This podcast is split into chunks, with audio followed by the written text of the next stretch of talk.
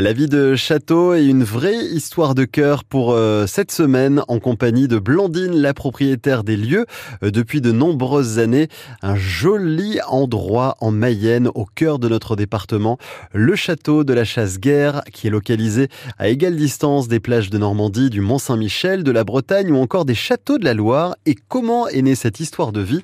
La réponse avec Blandine. Alors un projet de vie qui prend un sens, euh, oui, je veux bien l'entendre, mais en fait ça n'arrive jamais comme ça.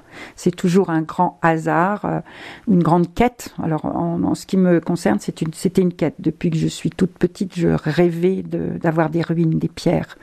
Il y a des enfants qui ont sur leur, euh, dans leur chambre des pluches dans tous les sens. Moi, c'était des cailloux et euh, que je récupérais à droite, à gauche. Et là, bah, j'arrivais à, un certain âge où je me disais que moi, venant de la ville, de Paris, que j'aimerais bien me poser en campagne, mais la vraie campagne, celle euh, où vous avez juste les oiseaux et les vaches autour de vous.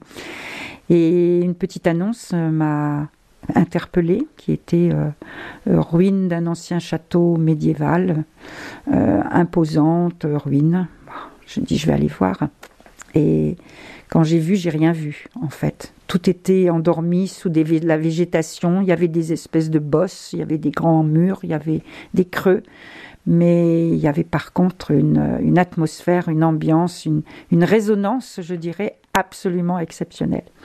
Et une heure après avoir fait le tour, un 1er février où il faisait froid, il y avait de la grisaille, etc., je suis remontée en voiture et je me suis dit, mais c'est là mon projet de vie, c'est là que je veux aller, c'est là que je veux... Bon, et je me suis renseignée ensuite.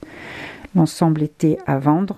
On était trois à vouloir acheter ce tas de cailloux. Un pour le démolir complètement, une autre qui s'est démotivée quand elle a vu le montant des travaux, et puis moi, un peu de la folie, quoi. Quand la folie vous prend, ben voilà, et vous vous dites, j'assume cette folie maintenant ou jamais avoir une folie dans sa vie, c'est merveilleux. Et donc, euh, voilà, 21 ans après, je suis toujours au milieu de ma folie. Vous l'aurez compris, un vrai coup de cœur pour Blandine, qui est donc aujourd'hui la propriétaire des lieux, le château de la Chasse-Guerre, où on peut s'y restaurer, où on peut y dormir aussi.